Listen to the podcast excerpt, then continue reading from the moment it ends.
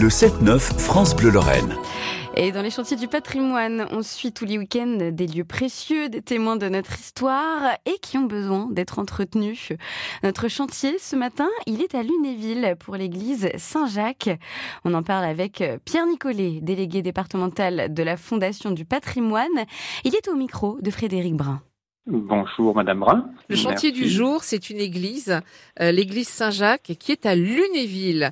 Euh, c'est alors c'est une partie hein, de l'église Saint-Jacques qui va nous intéresser, mais vous allez quand même nous décrire euh, toute l'église Saint-Jacques, qui date de quand?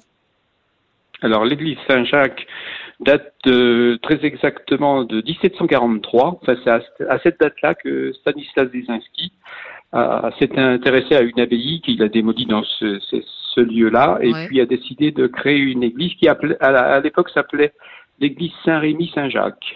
Et donc euh, après, elle a été rebaptisée Église Saint-Jacques. Alors la, la, façade nord euh, dont on parle, c'est effectivement la partie centrale sur laquelle se trouve euh, l'horloge hein, principale.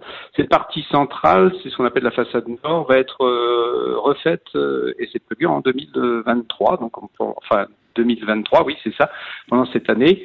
Et ensuite, euh, le, le, projet s'intéresse aux deux autres tours, donc la tour ouest, la tour est. Et donc il y a un, euh, le projet va continuer sur la tour ouest en 2024 et pour 2025 la tour est. Tous ces travaux sont réalisés dans le cadre d'une rénovation de l'édifice, car elle présentait effectivement des risques de, de perte de pierre, d'éboulement et de, de, chute de pierre en fait sur euh, les passants quoi.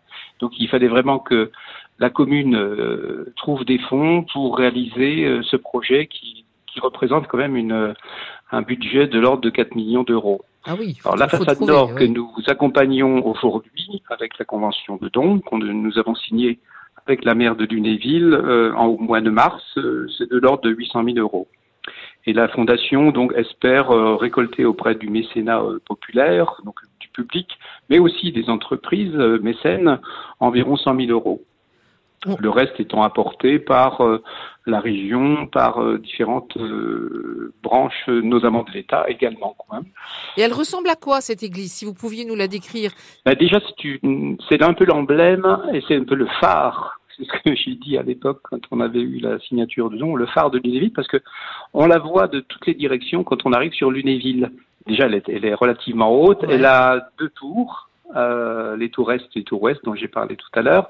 La partie centrale est plus petite, effectivement, mais toutes les trois, on les voit de très loin. Euh, c'est un style baroque. Donc, euh, on n'a nulle part en Lorraine une église qui peut ressembler à ce type d'église.